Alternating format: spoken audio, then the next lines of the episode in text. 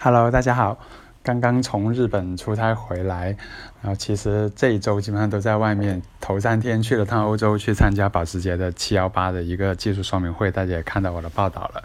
后三天呢就去了日本，这个呢密度要大很多，这个呃活动的效率，这个拆出的效率要高很多啊。我去参加了一个叫做驻播中国日，那就是易车网举办的，有媒体同行，我们的。大佬级的媒体同行举办的，那易车去年做了一个纽北中国日，当时也请了我过去，然后客串一下他们的节目的同时呢，也允许我自己在上面借用。这个机会用他们借回来的车来做一些我的视频节目，所以去年纽北中国日我做了几个对比啊，做了一些超跑啊，三四个呃视频的出品。那今年这个驻播中国日呢，车友更多，媒体也更多，因为他们也希望把这种活动呢啊声势给做大一些，露出多一点。那同时呢，他们还请了日本的啊几个专业的车手。但是年纪都相当大，那这些日本车手是相当厉害的。自己本身是车手之余呢，也啊有的是车评人，有的是给汽车厂商做研发的。那请了几个日本的车手来对这些车做测试，然后同时把我们这些媒体也请去呃体验一下，啊交流一下。那我也就作为老油条又继续的存在。那这回啊把我吸引去的呢，当然本质上还是车啊，因为。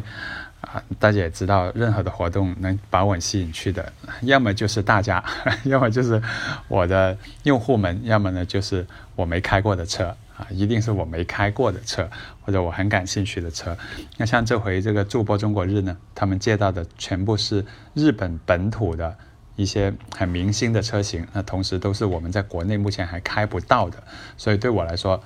这个拆出的非常值。有哪些车呢？大家看照片也看到了，其实大家关注我这里两天发的微博应该也看到了。那这些车呢？啊，我挨个说一下，包括大家看的照片，马自达的 MX-5 最新一代的，然后呢有这个本田的 Type R，这是所有本田迷啊最关注的神一样的车。然后作为对比呢，这两个车呢有丰田的八六，然后还有。大众的高尔夫 R，还有一部雷诺的 MEGAN RS，然后还有两部小车呢，很特别，这是日本本土才有的啊，一个是本田的 S 六六零，一个是大发的 Copen，这两个是 K 咖级别的小跑车。那这么算下来，基本上有个八九台车了吧？然后还有一对呢是昂克赛拉对高尔夫的 1.4T 啊，这两个呢是。为国内的车迷做的啊，这两个我就不会另外再拍视频了。但是刚才我提到了前面那堆车，我都会有视频来跟大家见面。那刚回来，其实心里面还是很开心的，开了这么多车，所以啊，我觉得用文字写的话太慢太啰嗦啊，可能写完几篇文章之后呢，我的热情也都退却了，所以我就迫不及待用语音来跟大家讲讲啊，我开这几个车。的感受啊，还有一些印象啊，仅仅是印象，因为其实真正的感受，在为期两天的赛道测试里，我在每个车上面都啊开了有至少都有最少的都有五六圈吧，多的有十圈左右，然后在车里面也把当时的感受如实的讲出来了。那但是在这里我跟大家讲的是印象啊，比如说马自达 MX 五，我知道所有啊关注。丰田八六和 BRZ 啊，Subaru BRZ 的朋友都会关注这台 MX 五，因为它价位是很接近的，它也是讲求纯种的驾驶风格啊，驾驶乐趣啊，还有驾驶感受这样的。那这回我在赛道上开这个 MX 五呢，啊，是一点五升日本本土版，但我感觉这真的是一台很有乐趣的车，驾驶感受非常浓郁的车，但是它的极限的表现呢，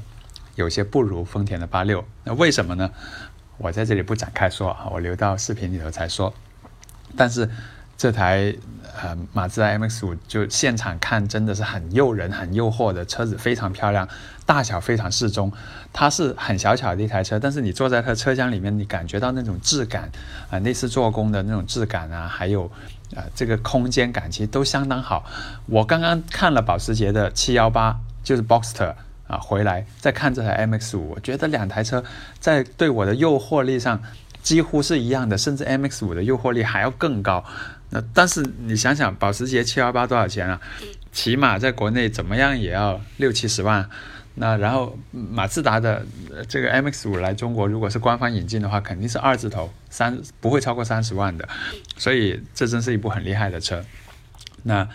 啊，接下来我会有文章来讲这个车啊，在视频还没出来之前。那然后我再说说另外第二个大家最关注的本田 Type R 这个车怎么样？这车就是一个快车，涡轮增压，纽北调教的底盘，在赛道上开起来很稳很快。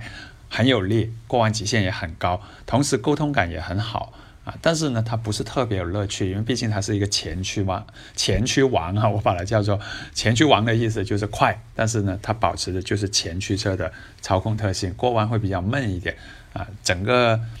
呃操控是很好掌控的。如果你想要一个快的手动挡的又长得帅的性能车，这个 Type R 是个首选。当然前提是国内要有的卖，但是啊。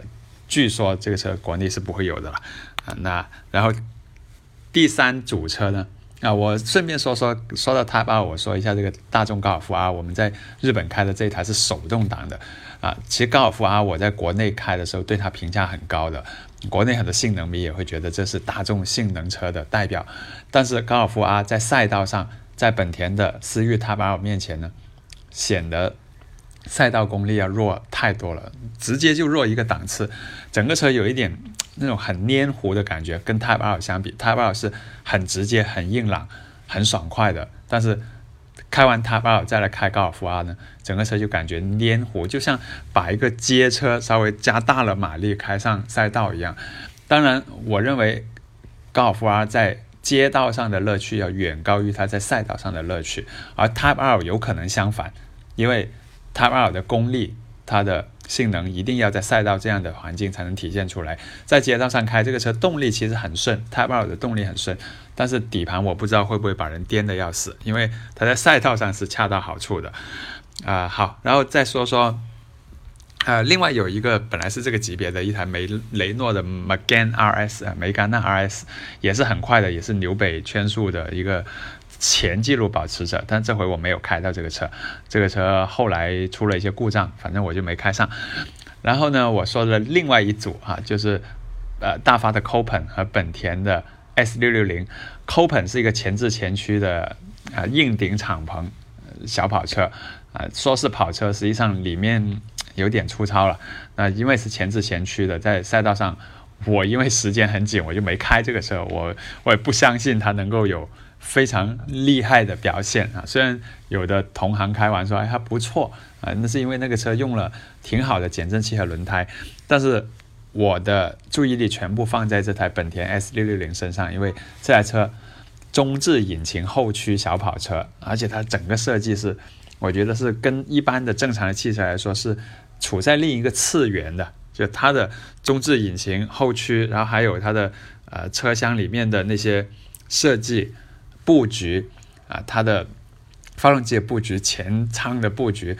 都是很另类的，而且这个车坐的非常低啊，然后基本基本上我坐在驾驶座上摸地面，比我的 B R Z 还要更加轻松。它又这么小，马力又这么小，六百六十 CC 三缸涡轮增压，只有四十七千瓦，但是在赛道上开这个车一点都不不都不会觉得乏力，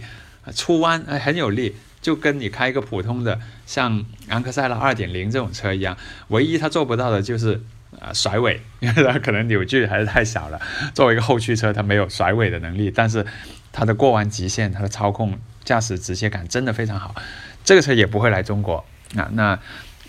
因为这回我们在日本试了这两台本田车，据说哈把本田中国的、把本田日本的领导都惊动了一下，他们就说。为什么这帮媒体要来试两台不会引入中国的车？这听说的哈，那就意思就是本田高层其实现在还真的没有打算把思域 Type R 和这个 S 六六零引入中国。啊，好吧，我用很很短的时间把这几个车的印象讲了一一下啊，接下来会有视频，但是可能每周我们出一组吧，可能要出个两三周。那我的收获还是非常大的，我知道了 MX 五是一个怎么样的车，当然我没有在街道上开，这还有点遗憾。那我也知道了 Type R，我也可能是目前国内很少有的同时开过福克斯 RS 和本田思域 Type R 这两个全球顶级钢炮王的汽车记者啊，先自封一下，因为呃，福克斯 RS 应该还没有正式发布，所以肯定消费者是没法开到的。思域 Type R 说不定有些土豪已经开到了。好吧，呃，今天就说说说这几个车，反正我现在高兴劲还没过，还是挺开心的，啊，接下来大家看内容出品就好，拜拜。